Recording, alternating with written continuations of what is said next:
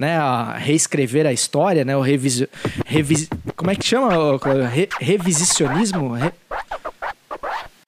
não sei, cara. Re, revisionismo histórico, é. enfim.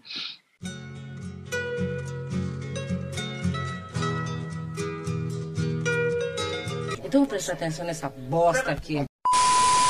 Glória a Deus. Glória a Deus. O Supremo Tribunal Federal, por unanimidade, confirmou a prisão em flagrante do réu, do deputado Daniel.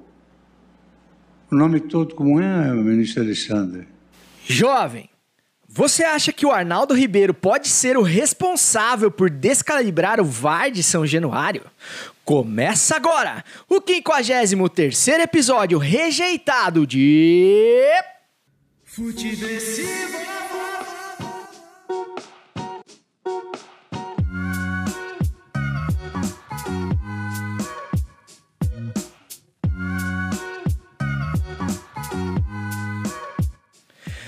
Seja muito bem-vinda, seja muito bem-vindo. Meu nome é César Cartoon e esse é o Futeversivo de número 53, que chega com toda a alegria e a sagacidade necessárias e já tradicionais para sobreviver à Brasileia dos novos tempos. Um lugar que não tolera mais o preconceito, a apologia ao fascismo ao AI-5, a volta da ditadura, ao fechamento do Congresso, a não ser que você seja o presidente. Lembrando que você pode, você deve, por que não falar com esse podcast através das nossas redes sociais, sempre como arroba futiversivo, tanto no Instagram, Twitter, Facebook e até mesmo no TikTok, se você for um tiozeira moderninho que nem eu. É, e também sempre lembrando, cara, que o Futiversivo é um podcast parceiro da Corner, editora é, portentosa que, entre outras coisas, é responsável pela edição da revista Corner.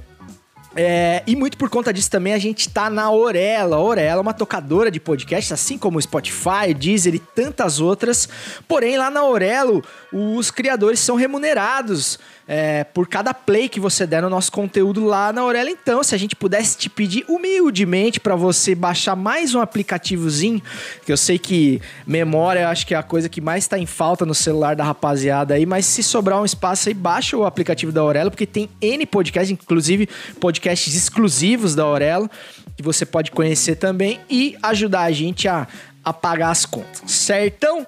Uh, o episódio de hoje está sendo gravado em 18 de fevereiro de 2021, mas será publicado só no sábado, dia 20, dia em que provavelmente vai sair o habeas corpus do Daniel Silveira.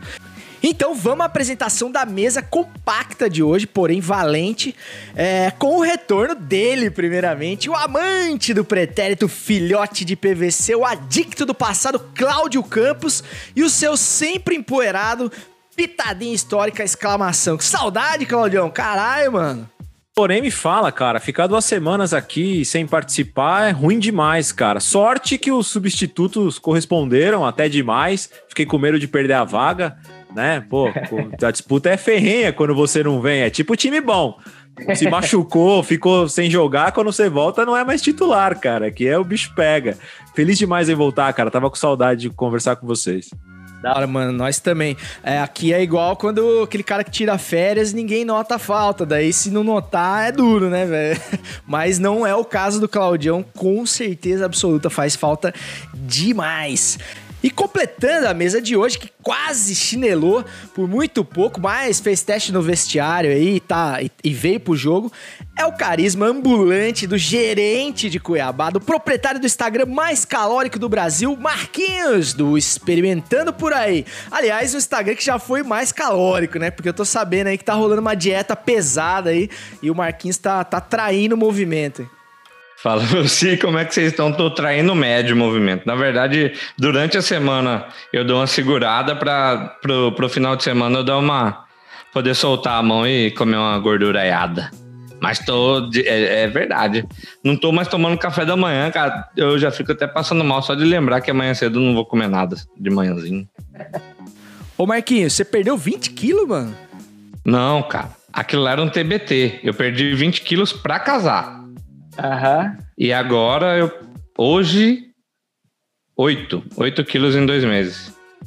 Pô, irado. Dois- você tinha dois não, recuperado um e os meio. 20 que você perdeu pra Se, casar? se- se você perdeu e encontrou os 20 depois, foi isso? Não, não cheguei a encontrar os 20, mas encontrei 12 de volta. Encontrou uma parte, deve estar embaixo de alguma gaveta. Marquinhos. Mas, mas, cara, vou, vou falar uma coisa que eu acho super bacana, assim, é, é- é a forma é, bem humorada e até de fazer coisas que você gosta pra, pra buscar o seu objetivo, assim, sabe? Tipo, além de saudável, coisas que você curte. É, eu vejo muita gente é, trazendo o lado do sofrimento pra esse tipo de coisa, eu acho isso chato pra cacete, acho que é até mal pra, pra galera que às vezes não consegue atingir o objetivo, né? Como se tivesse que sofrer pra conseguir esse tipo de coisa. Acho que a forma como você comunica isso é legal pra caramba. Exatamente. A ideia é essa mesmo, mostrar que dá, dá para fazer, tá ligado? Que vai sofrer um pouco? Claro que vai, mas não precisa se matar por causa disso, né? Tem que encaixar dentro do, do, do- da sua vida, né? Senão você não dá conta. Senão é aquela, você fica seis meses, dos outros seis meses você dobra o, o peso. É desnecessário te ver de bambam dos Flintstones jogando futebol né, no, no carnaval aí. Lamentável, lamentável. Mas tudo bem. Pra quem segue o Experimentando por aí, ou pra quem não segue, é, é- é- foi só essa semana, tá, gente? Não é sempre que tem isso lá. Aproveite. E foi uma cilada, viu? Porque o combinado lá do treino era todo mundo fantasiado. Chegou lá, só tava eu fantasiado. E aí depois eu descobri por- dos outros, eu fui vendo a foto dos outros treinos, todo mundo de fantasia. E aí depois que eu fui e tava sozinho, que eu percebi que eles, le- ah, os professores levavam uma sacola com a fantasia para tirar a foto. Mas os malditos não falaram para mim. E aí fui eu de fantasia. O Marquinhos, o Marquinhos foi no busão, né? De... É, é. E então, cara, muito por conta dessa, dessa dieta do Marquinhos, dessa, dessa trairada do Marquinhos aí, a gente não vai fazer o experimentando por aí. Eu tô tomando uma coisinha hoje, viu, Marquinhos? Tô tomando aquela. Aquela do dia a dia, aquela bola de segurança, a Eisenbinha Ah, essa é boa, hein? Impa. É a American IPA? American IPA. Isso, exato. Peguei ela por R$3,99 hoje no mercado. Aí eu fui obrigado a comprar meia dúzia pra gravar com, com a mente mais hidratada, né? Mas então, a gente não vai ter o experimentando por aí oficial com, com o ministro da pasta aí, porque o Marquinho tá nesse momento aí de dieta. Então a gente vai orar por ele para que esse momento passe logo e que ele volte aos prazeres da, da, da cerveja em breve. E no episódio de hoje tem a expectativa para a grande final em jogo único de um campeonato de pontos corridos entre Inter e Flamengo, repetindo a final de 87, final que inclusive será tema do Pitadinha Histórica de hoje, que tá mais do que cremoso. E tem também uma pincelada aí do Claudião e do Marquinhos sobre os jogos de ida das oitavas de final da Champions e o triste fim do Messi no Barça, né, cara? Coisa que chamou muita atenção, esse New Barcelona que realmente não faz jus ao Lionel Messi. Então, sem mais delongas, vamos pedir as bênçãos aí do pai da matéria para falar de futebol, o esporte que mais cresce no Brasil depois da liberdade de expressão mal empregada. Levantou boca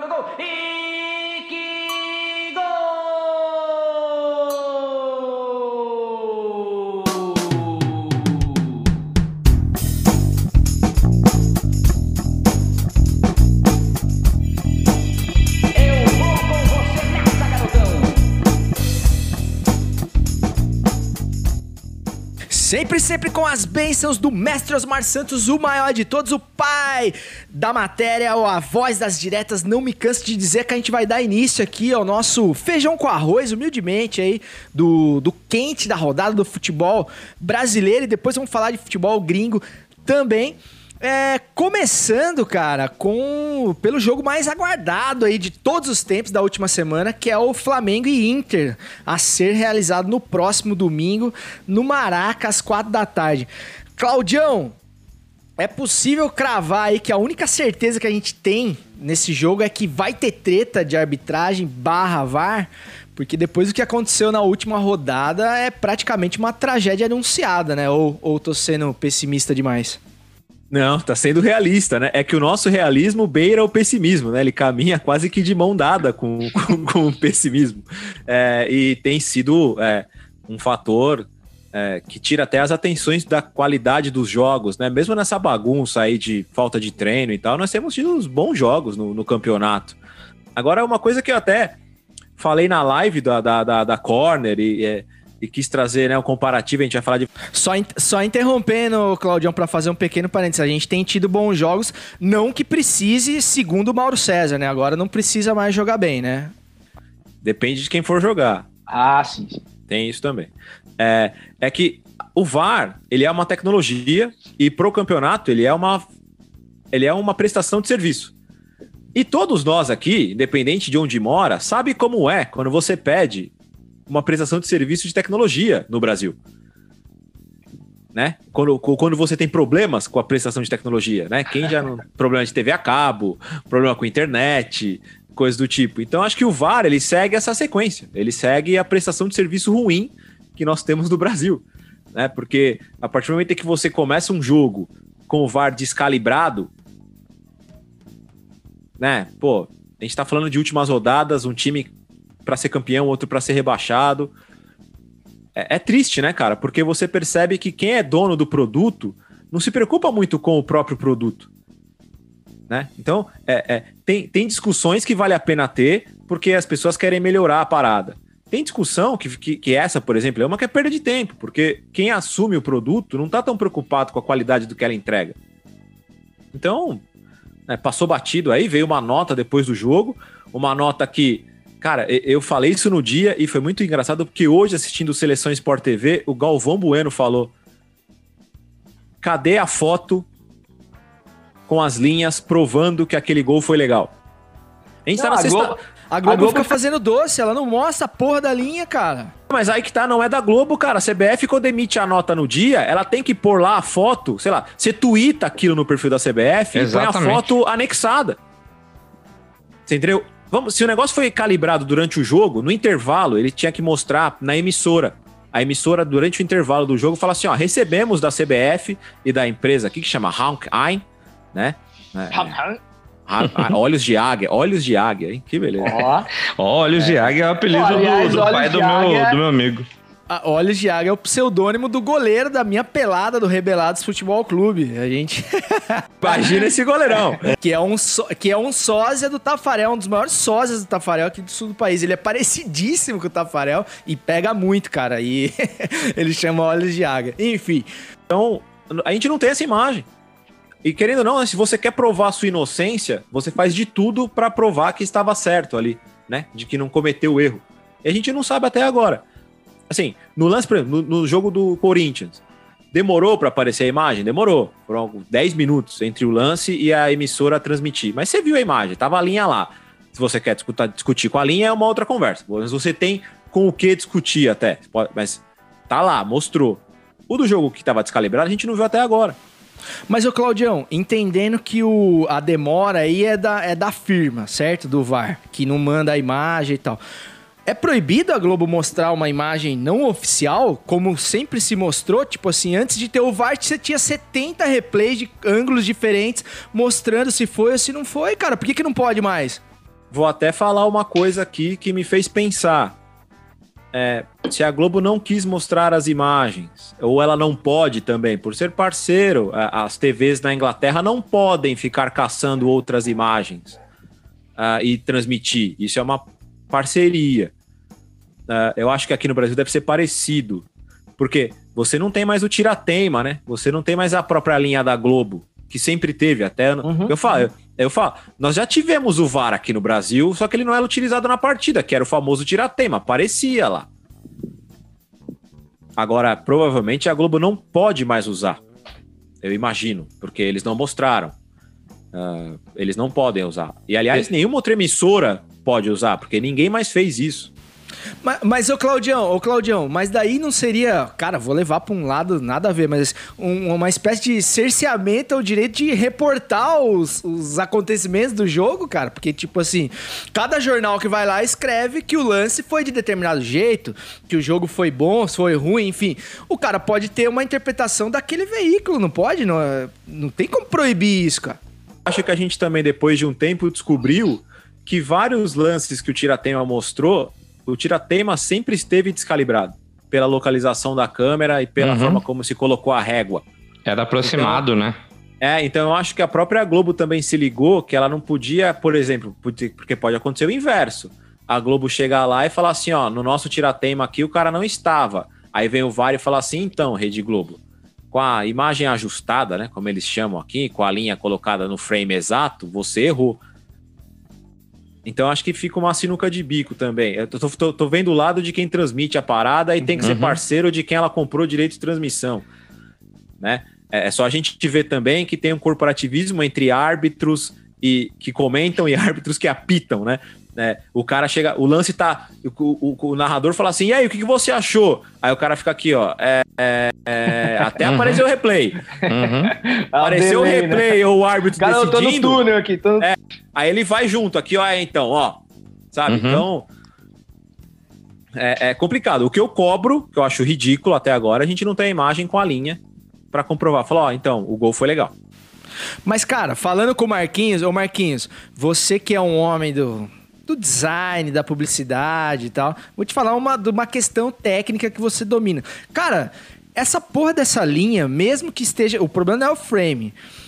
É uma questão de perspectiva, né, cara? Você pode ver essa linha de 70 ângulos diferentes e cada ângulo vai ter de um jeito, cara, sabe? Se não for uma coisa que seja uma planta, tipo o drone ali filmando a, a, exatamente a 90 graus, cara, eh, nenhum impedimento desses nano impedimentos aí vai ser marcado de maneira correta, porque é uma questão de ponto de vista, literalmente, não é?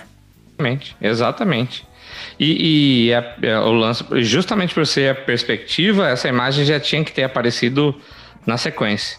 A menos que eles não tenham, que não é o que acontece, não tem os recursos, mas, mas cara, calibrou depois, tinha que fazer. Sobre o replay, é, sobre o Tiratema, eu acho que não pode mesmo, porque durante um tempo, quando, quando começou o VAR, não podia nem, é, nem mostrar o replay da, da imagem enquanto acontecia.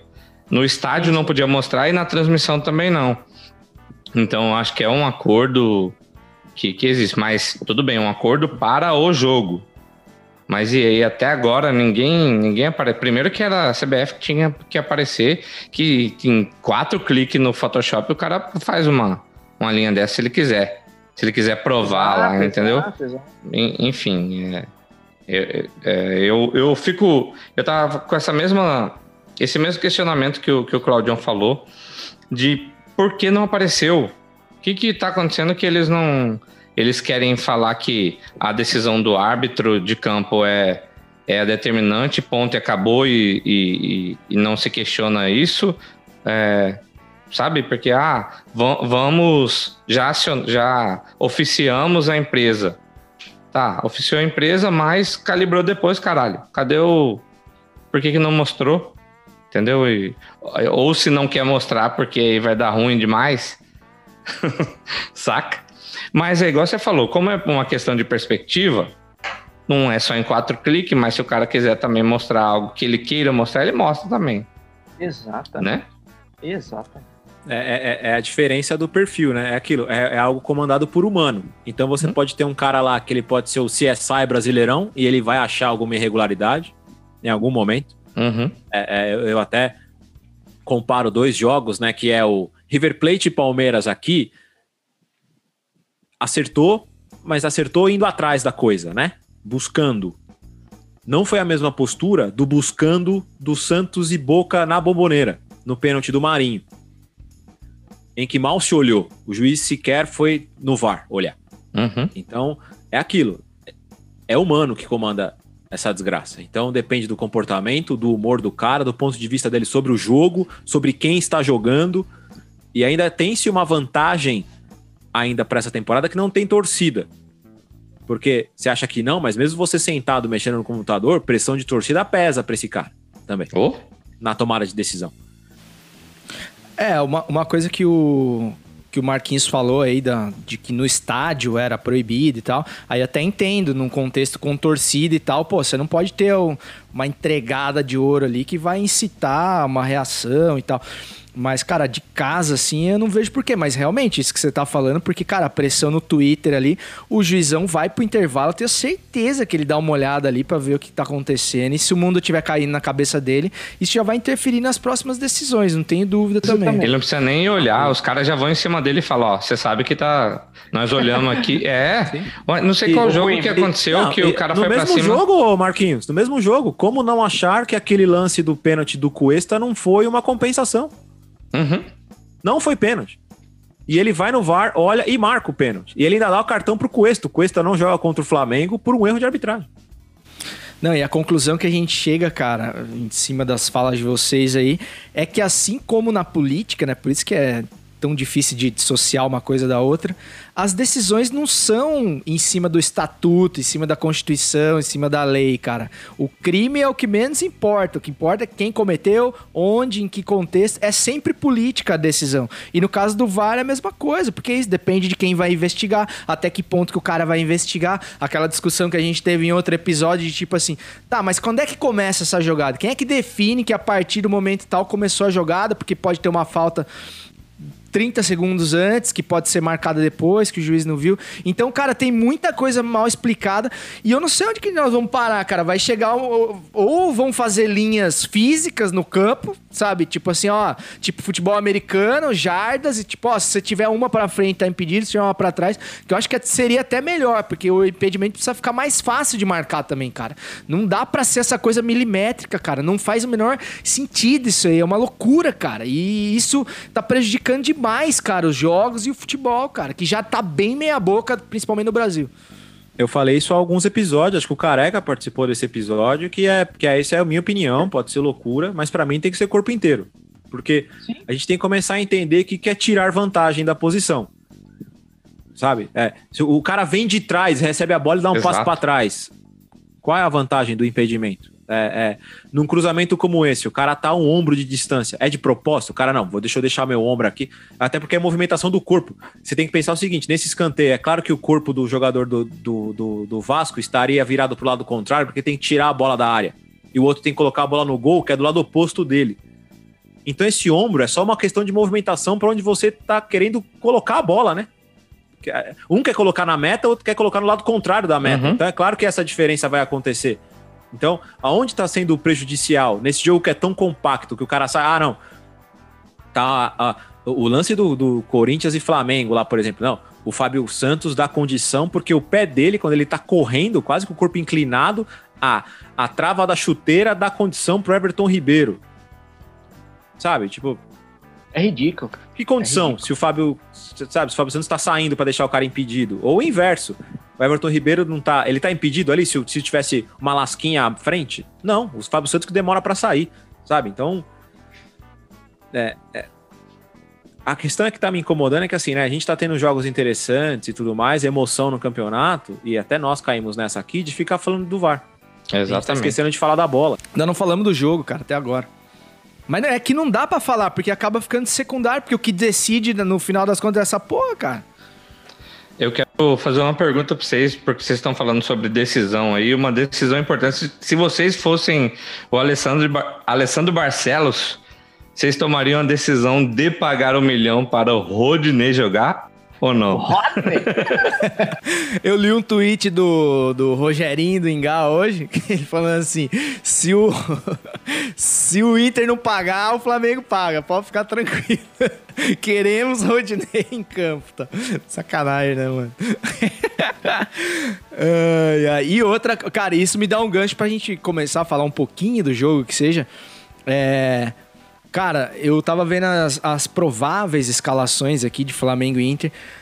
Independente do que acontecer, cara, se o Inter for campeão, é um ato de heroísmo praticamente, né, cara? Porque é uma diferença muito grande, assim, de, de elencos, né? Impressionante. O Inter tem um bom time, claro, mas assim, cara, os recursos que o Flamengo tem, que o Rogério Ceni tem na mão pra mexer peça, pra enfim, é, mudar uma situação de jogo, são infinitamente maiores, né, cara? Se o Inter for campeão, é, pô, com uma rodada de antecedência que, que pode acontecer, é, meu, tem que tirar o chapéu pros caras mesmo, né? Se for campeão, é só devolvendo pro Abel a, a zoeira que fizeram com ele quando ele saiu do Flamengo, a, a pegada no pé dele. Ah, o Marquinhos, É sem querer voltar. sem- Exatamente. É, E sem querer voltar, mas já voltando na arbitragem, semana passada o Claudiano não tava aqui, mas a gente tava falando com o Luciano Potter, né, cara? Jornalista, radialista gaúcho aqui, do Pretinho Básico, do, do timeline da Rádio Gaúcha. Inclusive, se você não ouviu o episódio 52, volta lá, porque tá imperdível, apesar da ausência do Claudião. Mas o que ele falou sobre o Palmeiras, da, de que enquanto não parar com essa babaquice de, de querer ser campeão mundial de 51, desenterrar lá a Taça Rio e não sei o que, querer né, reescrever a história, né, o revisio, revis, como é que chama? Re- revisicionismo? Re- re- revisionismo histórico, enfim. É, que, não, que não vai fazer nem gol em Mundial, né? Inclu- inclusive tiveram palmeirenses ouvintes do Futiversivo que, que não gostaram da, da- das brincadeiras, enfim. A gente lamenta bastante, mas continuaremos. É, o mesmo vale pro Internacional nessa coisa da arbitragem. O Internacional tem zica com a arbitragem, enquanto eles não ficarem querendo ser campeão de 2005, vai acontecer de novo. E é muito. Cara, eu tenho um, feeling assim que vai dar merda domingão e que eu acho que o Inter vai ser prejudicado, cara, pela arbitragem. Eu não sei, eu tô sentindo isso, cara. Fica difícil. É, eu repito, sobre a arbitragem fica difícil discordar que não vai dar merda. é difícil. E é revisionismo mesmo, Ce- é, Cezão. revisionismo, né? Eu nunca nem tinha ouvido falar essa palavra na minha vida. É, eu Tô no meti Google. um scratch aqui. Ainda bem que não é ao vivo, né? Dá pra cortar. Ô, Claudião, mas fala do jogo aí um pouquinho, vai, mano. Cara, falando do jogo, assim, é, é expectativa do caramba, né, cara? Infelizmente, né, sem torcida, vai, seria uma festa absurda no, no Maracanã, um ambiente ali, bem clima de final mesmo, que a gente não vive há um bom tempo. É, tem uma coisa que eu acho super interessante, né? Como se analisa taticamente o time do Flamengo e como fala-se pouco de estratégia quando se fala do Inter, que é um time que tem uma postura de jogo incrível, que é que, que qualquer time internacional que estivesse jogando assim, todos estariam admirando. E aqui só se fala da questão motivacional do Abel, esquece da questão tática, do que ele faz com Patrick e Edenilson, que são duas máquinas no, no meio-campo, como ele conseguiu. é, como o Inter perdeu o Guerreiro, depois perdeu o Thiago Galhardo e foi encontrando soluções ali, é, é, Yuri Alberto e tal, e vai, vai fazendo gol, vai chegando, sabe? É, então, entre os percalços, aí você ter dois times com posturas de jogo totalmente diferentes e só um deles ser falado muito na questão tática e o outro só na questão motivacional, eu acho que é um pouco vago. Eu acho que o Rogério acende a chama motivacional que faltava para o Flamengo durante o ano inteiro. Eu acho que o Abel encontra uma maneira tática de jogar que funciona no time. É, eu acho que os dois, nessa temporada tão maluca, conseguiram encontrar o equilíbrio entre a questão tática e a questão emocional, que a gente falou aqui em diversos episódios, né? Será que é tão complicado ficar com foco só em um um foco só em outro? Eu acho que os times que chegam na fase final conseguiram equilibrar. Quando você vê a dedicação do Inter em todos os jogos, conseguindo resultados no forceps mesmo, passando sufoco contra Goiás, Bragantino, mas vai, vai empurrando. E isso tem seu mérito também, quando você não tem uma qualidade técnica como o Flamengo. Mas é quando você vê o Flamengo enfrentando o Corinthians e comemorando gols da forma que foi, coisa que há, sei lá, cinco, seis rodadas você não via. É, é, você é, gol e sorrisinho tal. O Flamengo tava nessa, gol e sorrisinho, abraço, dancinha. Pô, você vê o Gabigol reagindo ao, ao ele marcar o gol depois do VAR, abraçando o Rogério Ceni. Então, você vê que mudou um pouquinho a, a, a mentalidade ali do, do, do Flamengo. E, cara, tô, tô super ansioso, assim. Fazia tempo que eu não ficava tão ansioso para um jogo de Campeonato Brasileiro, assim, que não envolvesse o meu time.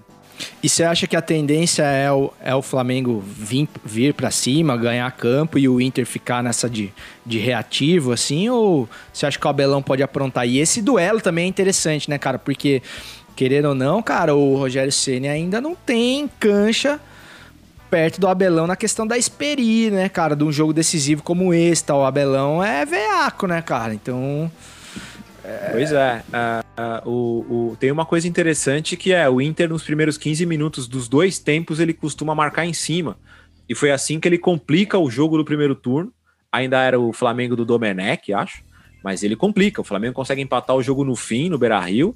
E ele toma dois gols daquela saidinha de bola no chão, que é a intensidade do meio-campo do Inter, rouba a bola e sai os gols. Se eu não me engano, os dois até são do lado direito no Isla.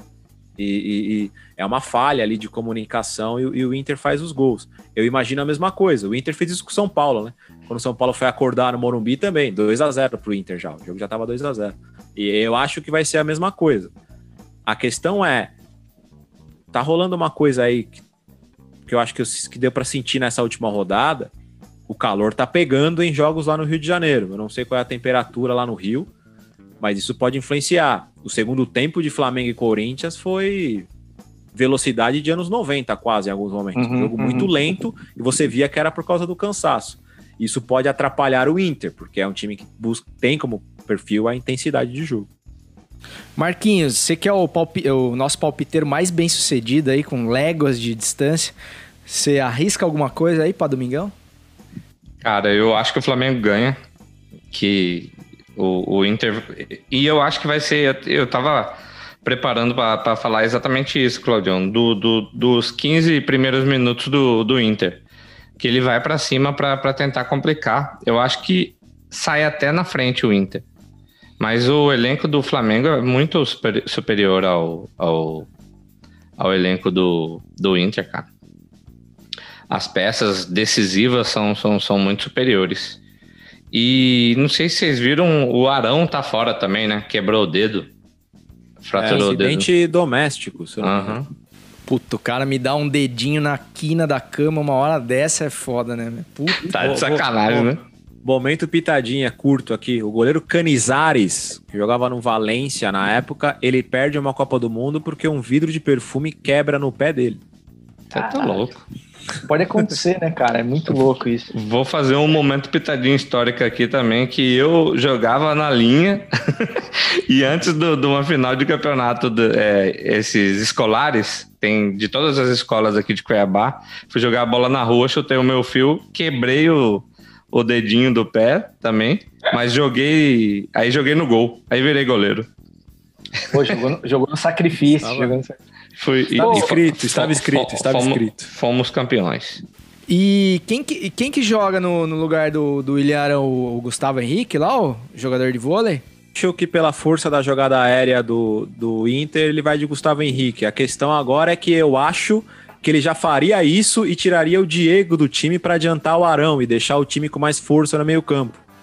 Eu não sei se ele vai com o garoto da base, João Pedro, Jo- João Lucas, eu não me lembro agora, que é um bom jogador, mas eu não sei se ele confia tanto para um jogo como esse, ou se ele vai com o Diego que traz mais técnica, mas na força física, no embate com Edenilson, Patrick e tal, tende a perder.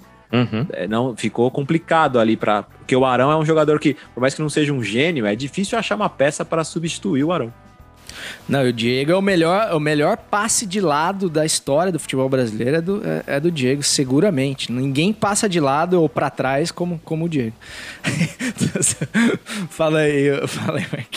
Gustavo Henrique também tem um peso na costa dele que Deus me livre, né? Cada jogo do Flamengo, um jogo sim, outro não, ele faz uma bosta. Então, cara, se eu sou o Rogério Ceni, velho, eu coloco o roupeiro, mas não coloco esse cara, velho. Justamente por isso. Porque, além de tudo, ele é azarado, velho, tá ligado? Se o Hugo lá não entregar a paçoca de novo, como ele fez contra o São Paulo, vai ser o Gustavo Henrique, certeza, cara. Pode se acontecer alguma merda, vai ser com ele. E outra coisa que eu tava pensando também, assim, que eu acho que dá Flamengo, mas pode é, complicar o jogo se o Gerson não aparecer igual ele sumiu em várias, vários jogos decisivos também, que, que é, é o cara, é gigantão e na hora do, do vamos ver tava desaparecendo. Tem, que- tem que ver também, porque aí sem Arão, sem o Gerson, tipo assim, com o Gerson lá, mas sem, sem render do jeito que tá, pode dar uma azedada. Que o meio-campo do Isso- Inter é bem. Isso é o tipo de coisa que o Abelão com certeza vai tentar fazer, neutralizar o Gerson. Com certeza, com certeza. Jovens, então, falamos o que a gente poderia ter falado aí sobre Inter e Flamengo, é, Flamengo e Inter, aliás, no Maracanã. Falaremos mais no Pitadinha Histórica de hoje, que tá especial é, sobre a final de 87 da Copa União, enfim, talvez o jogo mais emblemático de, de Flamengo e Inter na história recente, pelo menos. É, mas vamos falar um pouquinho de Champions League, cara. Não, não é, não chega a ser assim o departamento do futeversivo, mas cara, quando chega nessas fases de oitavas de final, de mata-mata, pelo menos um o torcedor de Nutella de Champions League como eu é, gosta de assistir, porque é aquele gostinho de, de futebol bem jogado que é cada vez mais difícil de, de ver por aqui. É, só repassando aqui antes de passar a palavra para vocês os resultados aqui da, dos jogos de ida, a gente teve o, o RB Leipzig, o, o Bragantino da Alemanha, perdendo para o Liverpool em casa por 2 a 0 O Barcelona tomando um 4 a 1 do PSG fora o baile. No Camp Nou vazio para sorte do torcedor catalão. É, o Borussia Dortmund vencendo o Sevilha por 3 a 2 em Sevilha e o Porto ganhando por 2 a 1 da Juventus de Turim do Cristiano Ronaldo. E teremos ainda Atlético de Madrid e Chelsea na próxima Chelsea, como diria o Mano Menezes, na próxima terça-feira, dia 23, e Lazio e Bayern idem. Claudiones, dá uma, uma pincelada aí sobre, sobre a, a, a rodada de ida aí da, dos jogos da, das oitavas de final. Mas depois eu queria que você respondesse, cara, sobre o, o, o Cristiano Ronaldo e o, e o Messi, cara. Você acha que eles ainda dão conta de, de carregar um time menos galáctico, menos é, estrelado a uma final de Champions, por exemplo, porque não sei, cara, eu não, eu não me lembro de ver eles também mal acompanhados em campo, né? Sempre que foram campeões tiveram grandes times junto e agora, além de talvez já não estarem aí no, no ápice da, da forma, é, também tem times menos valorosos aí, sobretudo o Barcelona, que realmente tá uma várzea. Cara, é, é, so, sobre a rodada, acho que não teve. Acho que a, não, não sei se dá para chamar de grande surpresa, né? Mas a elasticidade do placar de PSG e Barcelona e a forma como aconteceu, que deu a impressão que poderia ter sido até mais, é, foi algo meio que assustador, assim. É, eu esperava uma postura diferente do Barcelona, mas foi o Barcelona apático que a gente tem visto durante toda a Liga.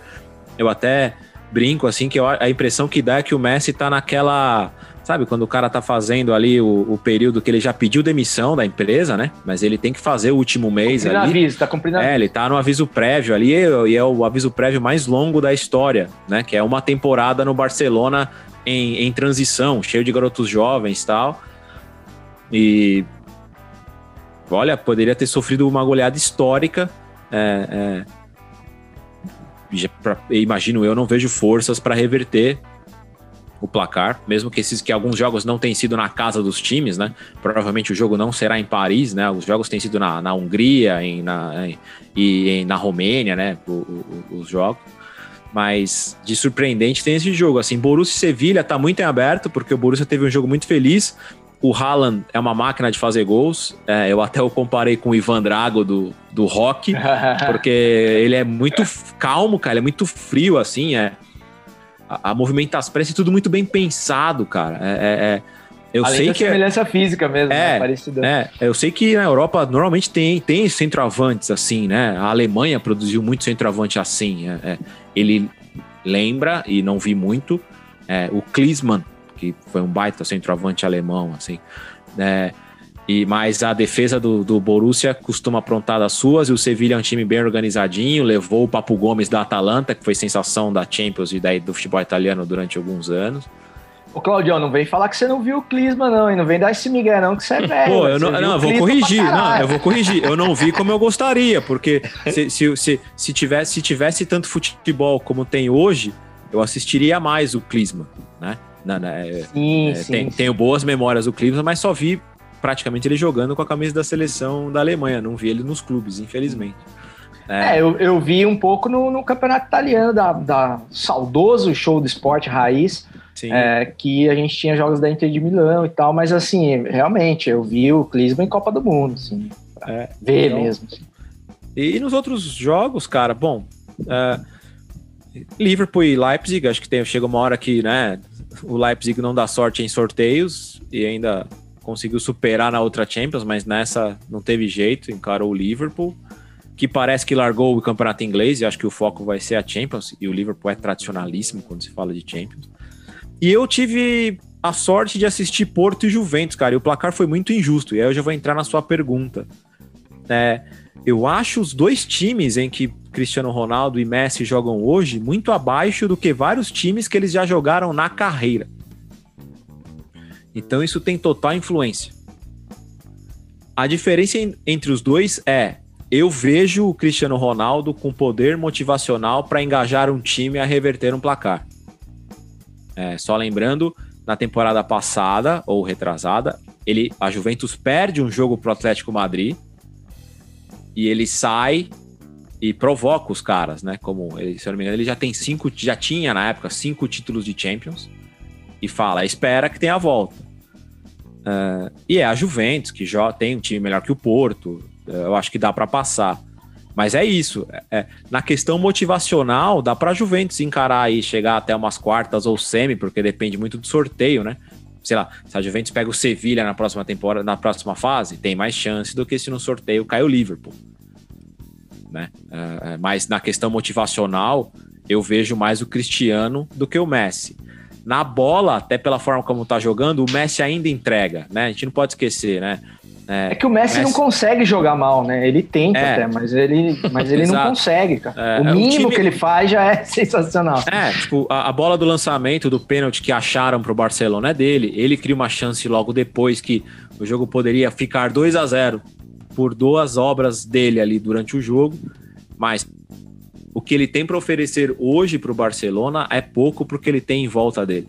E nisso acho que o Cristiano Ronaldo, mesmo não estando no melhor time que ele já teve na vida de companheiros, ele ainda é um time melhor que o Barcelona atual, assim, tem mais potencial, tem Chiesa, Dybala, sabe, tem, tem nomes melhores ali. É duro depender do, daquele Griezmann lá. Não sei o que vocês acham dele, cara, mas puta, pra mim, puta enganador, velho. Pelo amor de Deus, cara. O cara é muito mole pra jogar bola, velho. Ele é, talentoso, tudo, mas, cara. Pelo amor, ele, ele passa o jogo inteiro arrumando o cabelo, cara. Em vez de jogar. Pô, Então. não joga futebol, cara. É, eu, eu acho que tem, tem jogador, e a, e a gente até vou trazer para o Neymar, né? É, Falou-se muito da questão estrelismo do Neymar, mas ele sempre foi um jogador que se adaptou, né? Ele ficou no Barcelona sabendo que seria coadjuvante e fez gol em fase final de Champions adoidado pelo Barcelona. Mesmo Eu que o que- Arnaldo Ribeiro não reconheça, né, Claudio? Exato. É, é, é, é, é. O, o, o Griezmann parece que sente a falta de ser o superstar, como ele era no Atlético Madrid.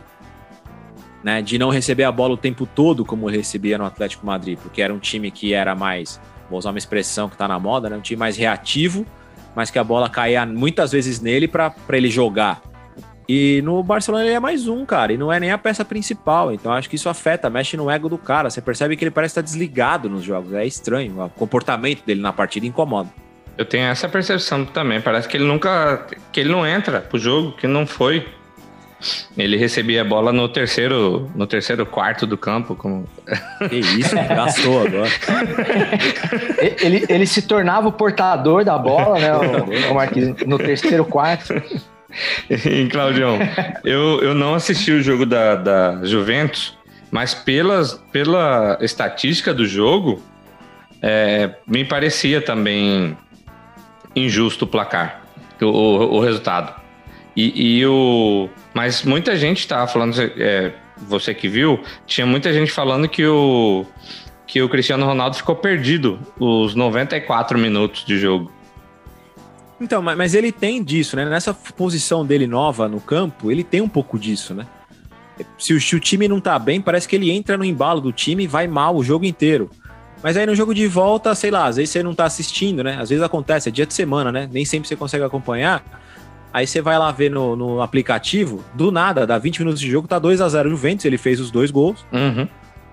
E esse é o Cristiano Ronaldo, cara. Um de pênalti e É, um pela- de bicicleta. É, sabe? Pela função que ele tem em campo hoje, do nada é, é- é um jogador que você não pode se desligar. Mas ele não tem mais aquele potencial de arrastar um time sozinho.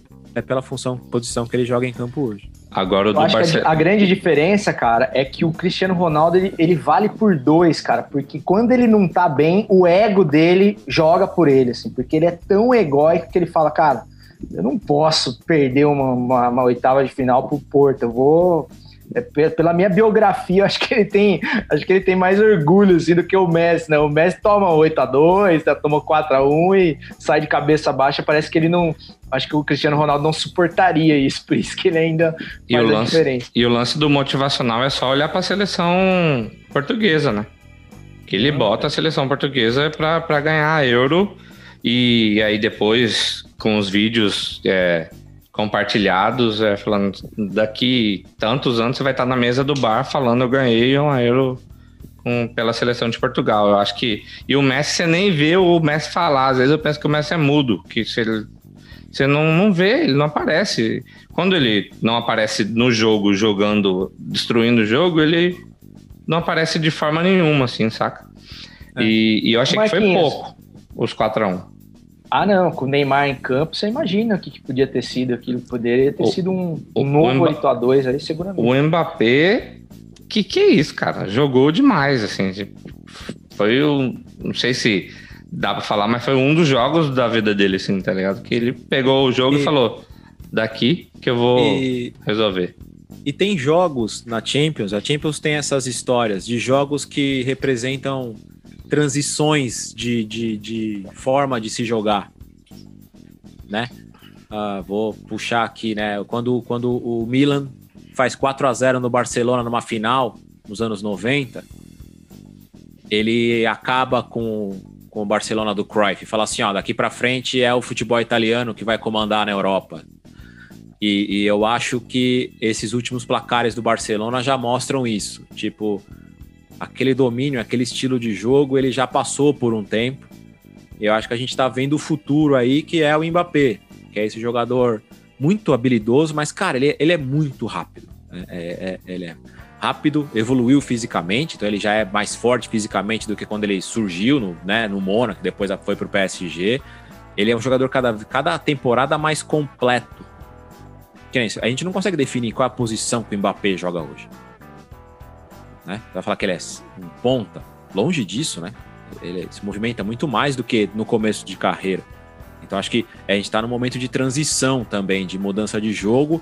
E o Barcelona, é, vou, vou falar uma coisa que o meu pai falou. É, não dá para o Barcelona ganhar jogo com aqueles jogadores baixinhos encarando aqueles franceses. E, e é para se pensar, porque a força física, cara, não dá. É um time muito jovem, fraco fisicamente. E aí você tem é, Gueye, Kurosawa, Mbappé. é, é, você vai ver forte físico, é 1,80, 1,78 e bem mais forte fisicamente do que, por exemplo, o, o, o meio-campo do Barcelona. É isso, cara. Você, volta o Griezmann lá. Você imagina o Dunga, o Ronaldão marcando o Griezmann, cara. Não vai jogar, velho. Não vai jogar.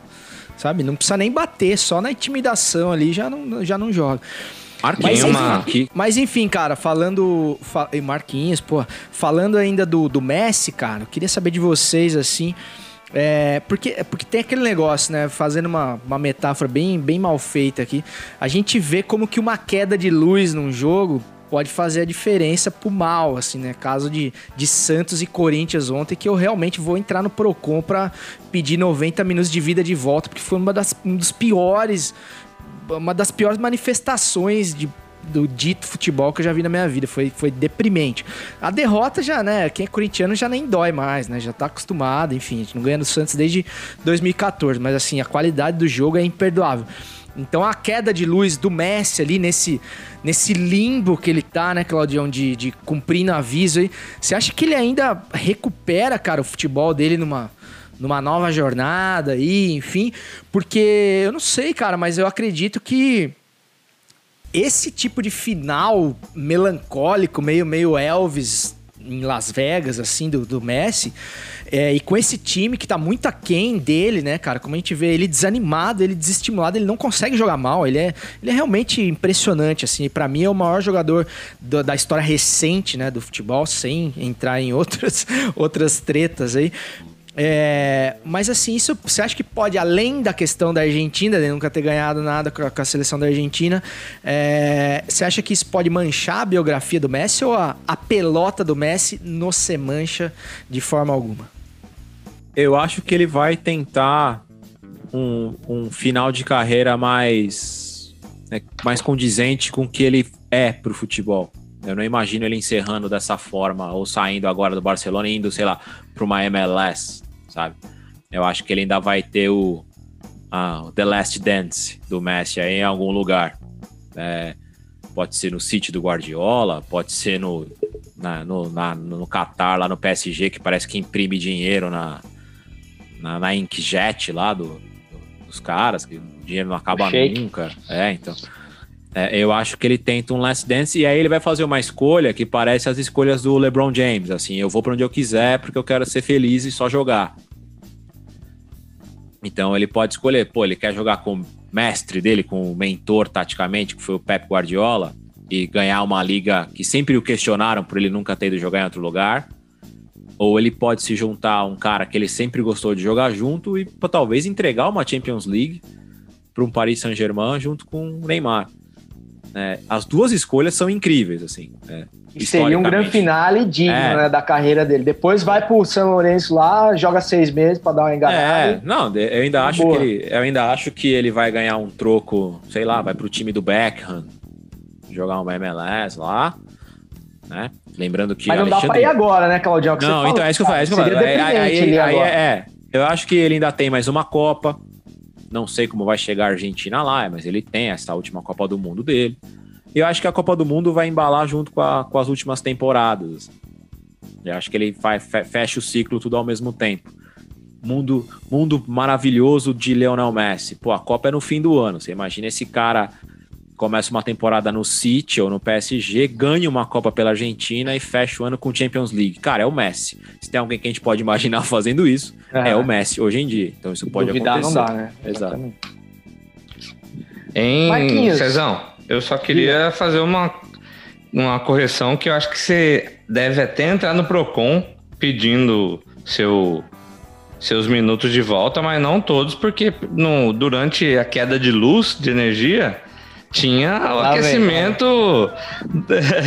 o aquecimento é, primoroso do, do, do, do assistente que ficou entretendo a galera lá, né, cara? Ah, Acho que não dá pra reclamar, não, pô. Ó, ó, não, vou- verdade, vou-. Pelo vou uma- entretenimento, eu acho que valeu essa. Vou, valeu o vou ingresso. falar, vou fazer uma promessa aqui, hein? Pós-vacina, quando o futebol voltar, eu vou fazer um vídeo desse pro TikTok do Futeversivo. Aí! Caraca! Toma! Isso será cobrado, hein, velho? Isso será cobrado. Aliás, Vai o ter TikTok do dancinha sim. Vai ter dancinha assim. O TikTok do Futiversivo chegou a 2 mil seguidores essa semana aí. Os padrões do Futiversivo é quase que um, um- um viral. Deixa eu só falar um pouquinho ainda da, da, da, da Champions aqui. É, é da Champions e não é? Vocês viram a notícia do, do, do- que começaram a criticar o, o Mané do, do Liverpool porque o celular dele tava com a tela quebrada e quiseram dar uma cagada de regra nele que ele devia ter trocado. Vocês viram a resposta dele? Vocês chegaram a ver sobre isso? Cara, não vi, não E- vi. Isso ele, é, isso é, isso é, isso é- só, só dá um toque. Eu, eu acho que isso é meme, tá? Isso é meio fake essa história. É? É. Sério? É igual a Eu- história, igual a história que ele pega, pegou o salário e ah, doou lá pra ajudar lá, daí ele teve que vir falar que não era verdade. Ah, então, então corta essa. parte. Eu pesquisei em alguns lugares, tinha.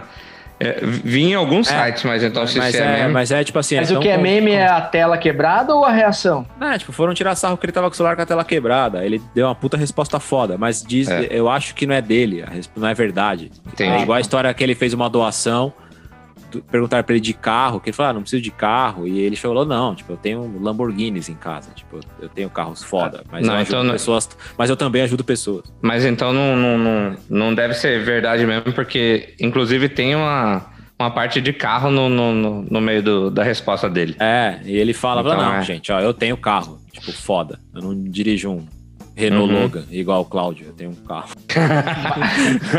mas, mas- mas de qualquer forma, vale o registro aí. Fica a dica aí pra SOS Celular aqui de Floripa, se quiser mandar, É. mandar uma película nova lá, pô. sem, sem fake news nem nada. É, acho que vale Massa. pela divulgação. Se ele fizer um story, já tá valendo. Então já agradeço o Cláudio Campos aí que me, me vetou dessa, dessa fake news. E, e outra coisa que eu tinha visto que o, o Mbappé é o terceiro, é, terceiro, terceiro jogador a fazer um hat-trick no, no, no, no Barcelona. É, antes tinha sido Shevchenko e Asprilla. E não é fácil meter três gols no, com uma mesma pessoa, Pereira. né? Uma coisa, talvez pra gente passar de assunto, mas fica aí, minha opinião, ela, ela pode ser polêmica, mas. Nem Neymar, nem Cristiano Ronaldo tomariam oito gols como tomou o Barcelona de Messi na temporada passada. Com esses dois em campo, eu não imagino isso acontecer. E aí, Marquinhos? Você imagina? Não, não imagino, porque eu acho que os caras. é, o poder de reação deles, assim, de, de, e de indignação, não deixariam isso acontecer, saca? De ir pra cima, de, de tentar reverter, de, de sei lá, de, de tentar tirar a- alguma coisa da, da cartola, porque o Messi tem isso, eu, eu- pelo menos eu percebo que ele se anula, sabe? Ele não é explosivo, não tenta correr atrás, enfim. Também não vejo, concordo com o Claudião. É, eu, em relação ao Cristiano Ronaldo, sim, mais uma vez pela questão do ego ali, que, né, que é, é maior do que ele. Mas o Neymar, né, cara, não sei, lembremos que o Neymar foi o protagonista junto a Paulo Henrique Ganso, o ex-futuro atleta, eterna promessa que no, no 4 a 0 do, do Barcelona sobre o Santos, né? E ele aceitou ali bem, bem passivamente. Então, sei lá, talvez uma expulsão ele arrumasse ali, desse um chilique, alguma coisa, cavasse uma contusão ali, como ele. Eu acho que a gente tá falando também de um Neymar com 20 anos, É, né? sim, sim. jogando num Santos que tinha é, Durval, Léo. Pará? Tinha Pará? Ah, é, sabe, é. É, é- É love. é, exato. É, é, é, esse, Ô, velho, jogar com o Zé Love daí- não dá. esse O Zé daí- Love, acho que era. O Zé Love é banco na minha pelada, velho. Desculpa. Zé Love que se recusou fazer um teste no Milan porque falou: sou campeão da Libertadores, não faço testes. É isso, Por- cara. por- o segredo de ego. futebol é autoestima, cara. Se o cara tem isso aí, velho, ó, não precisa de mais nada, velho. Quem é o Milan, né, pra pedir um teste pro, pro, pro Zé Love? Tá louco? Então, rapaziada, depois de sentir o gostinho aqui de futebol de alto nível, vamos voltar a falar de Brasileirão, mas nos tempos em que o nível da bola jogada aqui não devia em nada ao que se joga lá no outro lado do oceano. Pitadinha histórica, exclamação. Pitadinha histórica. Reticências, três pontinhos, fecha conchetes, abre aspas, underline, interrogação.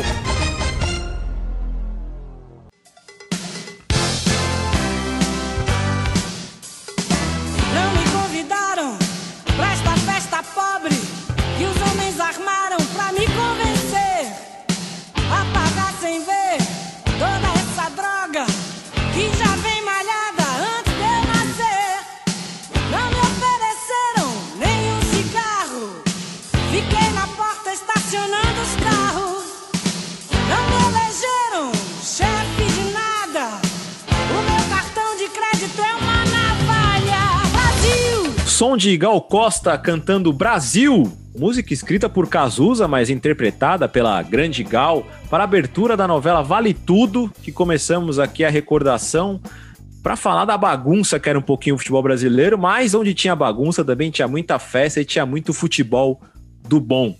Copa União de 87, o torneio que é mais discutido da história do futebol mundial, ele ganha da Taça Rio de 51, de rebaixamento do São Paulo de 90, é o famoso Taça das Bolinhas, quem é dono, quem não é e tudo mais, mas tem um outro lado da história, a Copa União foi uma baita inovação, uma tentativa de inovação, porque foi um primeiro torneio organizado pelos clubes, né? Hoje a gente fala tanto de Premier League, mas a Copa União foi um- uma tentativa de se iniciar algo organizado pelos clubes, já que a CBF no ano anterior não conseguiu organizar o campeonato, ela se dizia incapaz de organizar o Campeonato Brasile- Brasileiro de 87. Os clubes se juntaram, fizeram um baita campeonato e a final, por coincidência, foi entre Inter e Flamengo, né? O, o, o Inter mais lutador ali, de Enio Andrade, um dos gênios, dos treinadores geniais aí. Eu imagino que o César Cartum, que leu o livro do PVC, já tenha passado pelas grandes histórias de Enio Andrade. E do outro lado, o folclórico Carlinhos, que foi jogador do Flamengo, era um bom treinador, mas na época era chamado de muito motivador. Olha a ironia, né? A gente tá falando de uma final agora em que o Abel é o motivador do lado do Inter Mas na época, o Flamengo tinha um técnico que, pela qualidade do time, ele era chamado apenas de um motivador. E por que da qualidade do time, né? É bom lembrar aqui, eu vou puxar as duas escalações e vou dar alguns pontos interessantes aqui, ó. Pega esse Flamengo aqui, ó. Zé Carlos, Jorginho, Leandro, Edinho e Leonardo. Andrade, Ailton e Zico. Renato Gaúcho, Bebeto e Zinho. Tá bom de Flamengo ou não? Senhora, pelo amor de Deus. E o Inter? Não ficava muito atrás. Tafarel, Luiz Carlos Vinck, Aloísio, Nenê e Paulo Roberto. Norberto, Luiz Fernando Flores e Balalo. Eider e Eider Amarildo e Brites. Cara, só algumas estatísticas interessantes aqui. A gente está falando aqui de cinco jogadores do Tetra. A gente está falando aqui de jogador com passagem em seleção tem mais de 10, porque o Andrade jogou em Olimpíada, o Luiz Carlos Vinck jogou em Olimpíada. Mas só nesse Flamengo a gente tem Jorge. O próprio Zé Carlos aí, né? O, é, o Zé Carlos foi goleiro é, reserva. Terceiro goleiro de 90. Exato. Então a gente tem Jorginho, Leonardo, Bebeto, Zinho e no banco do Flamengo o Aldair, além do Tafarel. Então, se a gente considerar os reservas, são seis jogadores do Tetra nessa final. E, cara, assim, precisa falar, né? No Sul, no empate 1 a 1 a Coreia, que hoje não existe mais, né? Que era a parte mais. É, onde tinha os torcedores de menor poder aquisitivo, ali onde se tinha realmente a festa do Beira Rio, bombou, estádio cheio. E no Maracanã não tem nem o que falar, né, cara? Mais de 110 mil pessoas. É, eu, eu vou dar uma dica aqui antes do quem indica, que é: existe um documentário que conta a história da, da, da Copa União, e nele dá para ver a festa, porque como era um torneio dos clubes, teve muita coisa de licenciamento. Então, para vocês, né, a gente tá tem um cartunista entre nós aqui, o Ziraldo foi contratado para desenhar os, os mascotes probos de figurinha.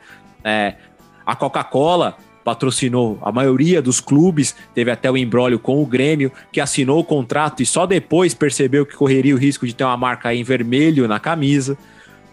Teve as promoções do Açúcar União, que você juntava lá as embalagens e ganhava uns bonequinhos que jogavam futebol e tal. Então foi muito legal porque foi um início que dava a crer que o Brasil seguia para um caminho interessante de uma liga com as 16 maiores equipes, mas futebol é política, nada que um telefonema de Eurico aqui, um abraço do presidente da CBF lá, e as coisas fossem acordadas. Até hoje se discute quem é o campeão brasileiro daquele ano.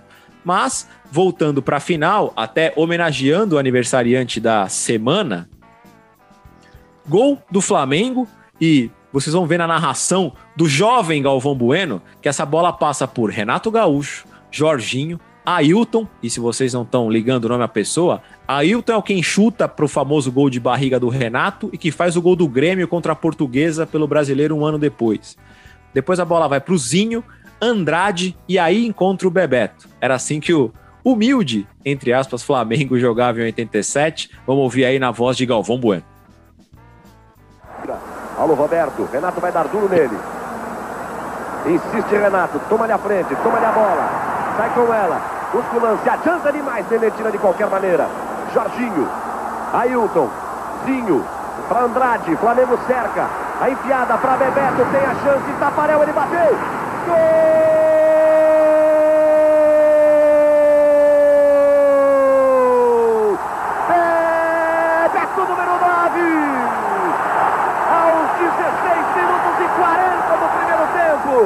Um típico gol do Flamengo, veja no replay. No toque de bola, a enfiada de Andrade. Bebeto Tafarel pouquinho. Quando ele quis abafar o toque sutil de Bebeto. Por trás do gol para você curtir de novo.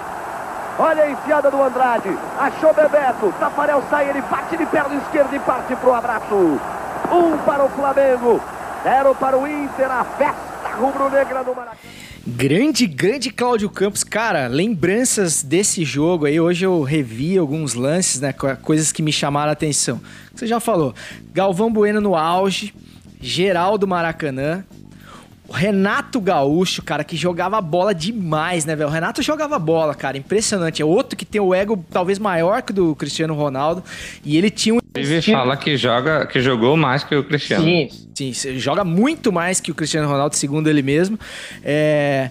E ele tinha um estilão meio peladeiro, né, o Claudião? Meia baixa, cabeludão, um cara maior do que a média dos jogadores. Mas, cara, quando ele levava pra linha de fundo, naquele cortezinho seco dele, ele sempre conseguia centrar com uma precisão. E foi numa dessas que saiu o gol de cabeça do Bebeto no primeiro jogo, lá no Beira Rio, né? E no segundo jogo, um gol típico de Flamengo dessa época, né? Com toque de bola e tal. E a enfiada do Andrade rasgando a defesa colorada. O Tafarel deu uma moscada ali, demorou um pouco pra sair.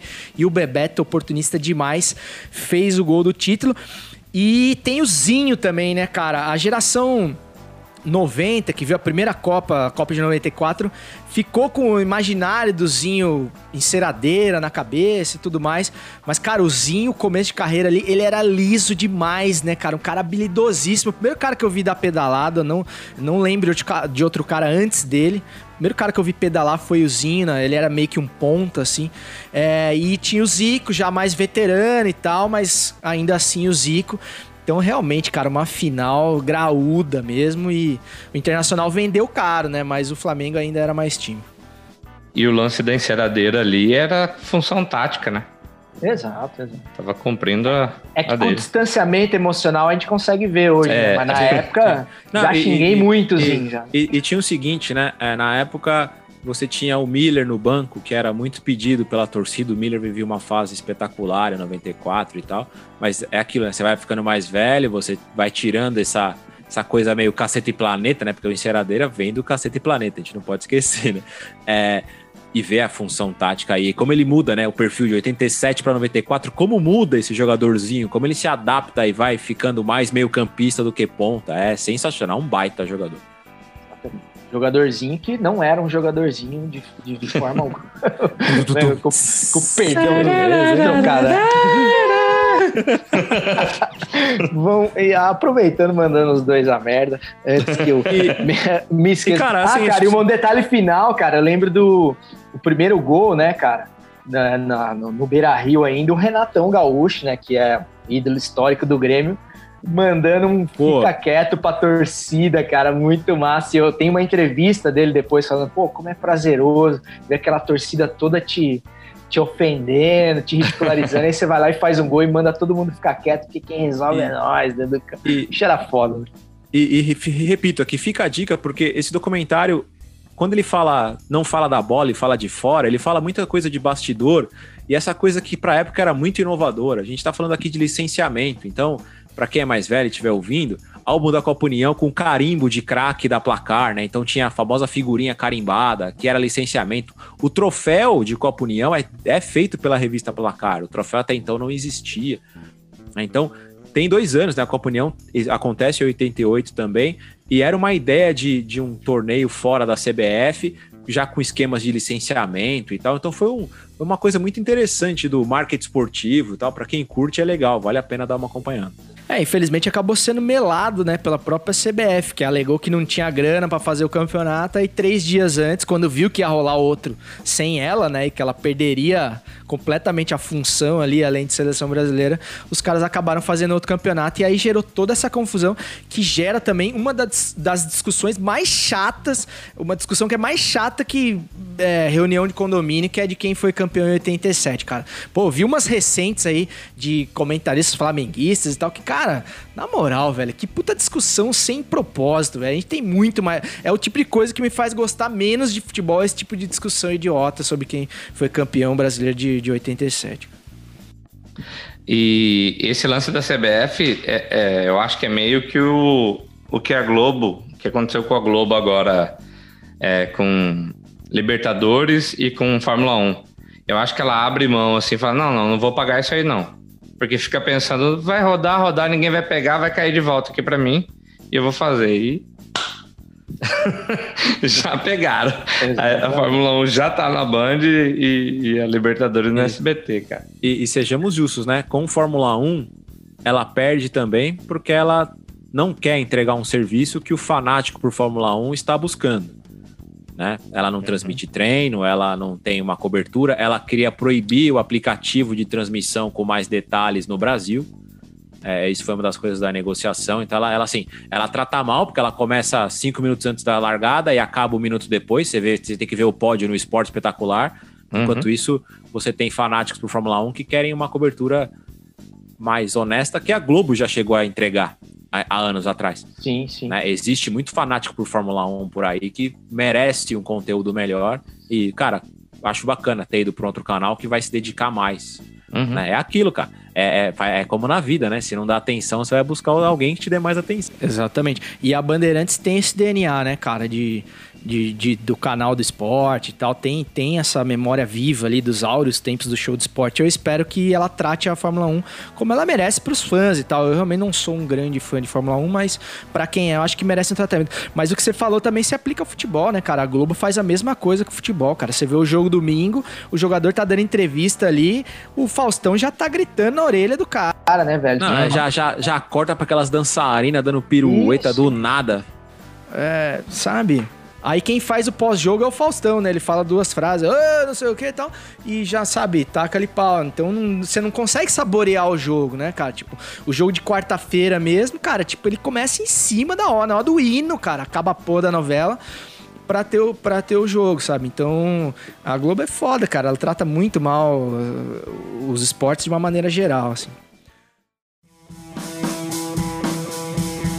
Salve! Salves finais, então. Pra variar, a gente é, se passou no tempo aqui. Hoje a gente tá com a mesa titular do Futiversivo, depois de muito tempo sem jogar junto, e mas a gente vê que o entrosamento se mantém, certo, Marquinhos?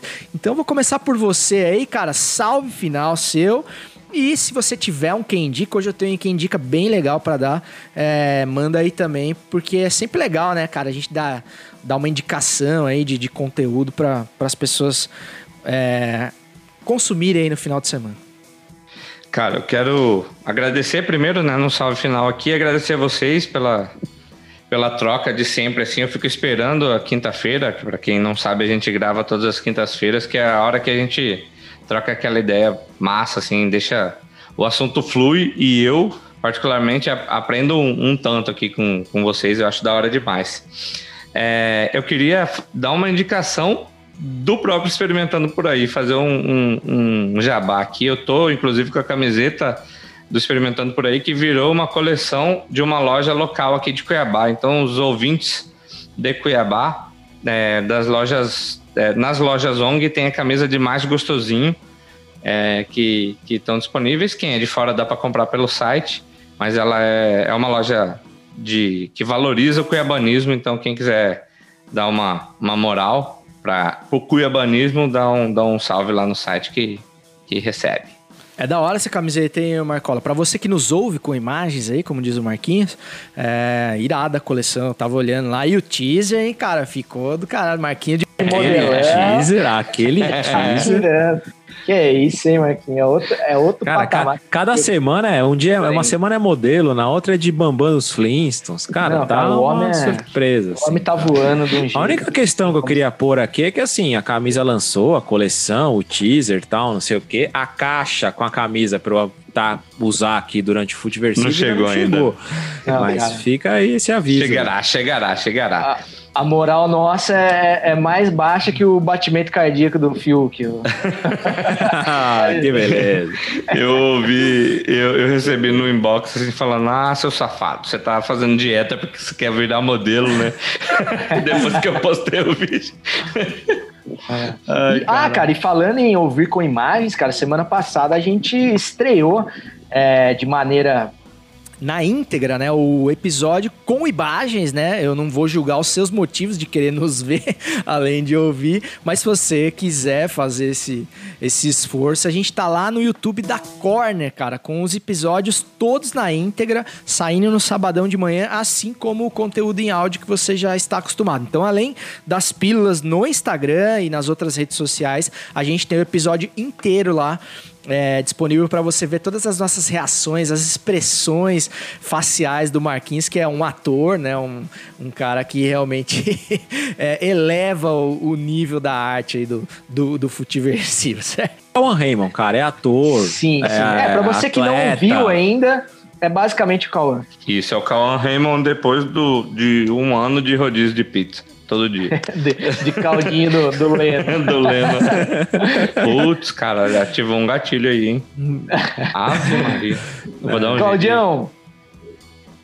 Oh, desculpa, Marquinhos. Cortei a tua, tua, tua miragem aí do o caldo do. Fo- fo- foco no ovo cozido com atum que você tá te esperando na sua dieta. com batata doce. É. É, Claudião, seus salves e se tiver porventura aí uma, um quem indica. Cara, muito bom voltar. Que saudade que eu tava, cara. É, é muito bom também. escutar sábado de manhã ali, é, é, é lei. Eu já reclamo ali no grupo ali. Eu falo, pô, 10 horas não chegou o link até agora. Que absurdo, porque eu já tô acostumado a acordar e durante o café já dar o play. É, e mesmo com as participações remotas, né, mandando conteúdo, não tem nem comparação do que é participar aqui o episódio inteiro. Minha dica é um merchan, né, cara? Momento Milton Neves. Eu, eu, eu tô- estou completando um ano da teimosia de fazer um podcast. E eu lembro que os meus primeiros episódios eu fiz muito na raça ali, sem microfone, sem nada, e, e eram conteúdos bem, assim, a história era legal, mas a forma como eu entregava não era tão bacana. E eu decidi compilar os episódios em um só. É uma série que se chama Campeões Europeus Underground, então eu contei a história do Celtic, do Feyenoord, do Aston Villa, do Hamburgo e do Steaua Bucareste, né, cara? Que são times que provavelmente nunca mais ganharão a, a, a taça de melhor clube do futebol europeu. Num episódio só, trazendo mais áudio, eu trouxe músicas de cada país para cada episódio, para fazer um corte ali e tal. Então tá mais. É, é uma versão beta 2.0 ali dos meus primeiros episódios para comemorar um ano. Tá lá no Pitadinha, na Aurela, no Spotify, em vários agregadores de podcast. Pitadinha Histórica, que também é um parceiro da, da, da Corner, né? E se você não conhece Pitadinha Histórica ainda, você tá marcando, mas eu, eu tenho, tenho dúvida se alguém que ouve Futiversivo não ouve também o Pitadinha, porque são carne e unha. E, Claudião, nós tava com saudade de você também, cara, e vou te falar, mano, como é da hora ver você falando sobre futebol, com a fluência que você fala, com as memórias muito mais profundas do que a minha, mas sobretudo com a modéstia intelectual, com a, com a humildade intelectual de saber que não existe verdades absolutas dentro do futebol, né, cara? Eu acho que essa é a sua principal qualidade, eu acho que é essa, além de todo o conhecimento que, que brinda o raro ouvinte do Futiversivo aí, semana após semana. Os meus salves... Ah. Pô, vou dar. Desculpa, cara. Eu vou aproveitar e dar outra dica, então, cara. É, eu sei que não é fácil para todo mundo, mas façam terapia. Ajudam nesse processo. Acho que muitos jornalistas deveriam fazer terapia, principalmente para cuidar do tamanho do ego. Eu acho que todo mundo precisa fazer terapia. Eu, eu já fiz muito e preciso voltar ali, porque já tá dando tilt de novo. É, mano, falando em quem indica, cara, eu tenho um que, cara, uma série que foi lançada, uma série documental que foi lançada essa semana, semana passada agora, de 2021, tá fresquinha no Globoplay ali.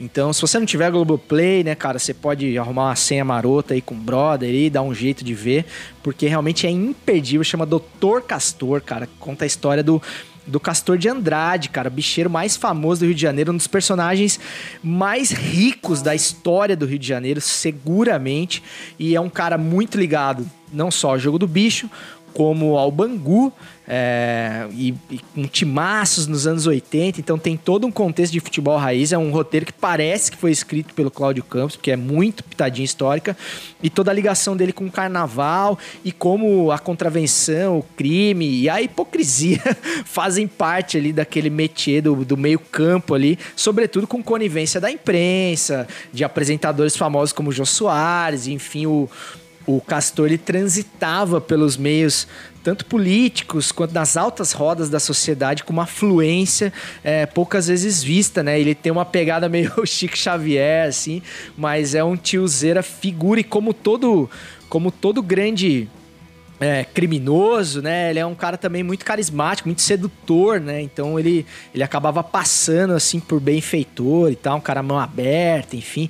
E tem depoimentos saborosíssimos de jogadores do Bangu daquela época, enfim, falando de como era o trato dele. Jogadores é, mais famosos, como o Neto, por exemplo, como o Mauro Galvão, que integraram um time galáctico lá do, do Bangu no final dos anos 80. Enfim, cara, é um negócio, é o puro creme de de Rio de Janeiro, futebol, samba, é, que você pode ter. Então, cara, se você não viu ainda, vá ver, porque é bom demais, assim. Tem uma pegada meio narcos, tupiniquim, assim, saca? É, é- é- é muito da hora, cara. Que vergonha não ter assistido ainda, cara. Vou te falar que vou, vou, vou roubar a senha. Vou roubar a senha do, da Globoplay de alguém, porque assim que saiu, eu perguntei pro meu irmão, não tinha, meu, ninguém tinha. Eu falei, pô, que absurdo, cara. Não, E- fala aí, pô, e- sorte pra você, cara. E, pô, cara, parece ser muito bacana, assim. E, pô, mexe com uma época de futebol que eu gosto muito, que é os anos 80, que eu não convivi, mas é a que eu mais tento estudar pra aprender, então me interessa bastante. Deve ser muito legal. Mano, e assim, isso nem é pro, pro episódio. O lance do dos caras comandarem o morro, as escolas de samba comandarem essas, essas paradas.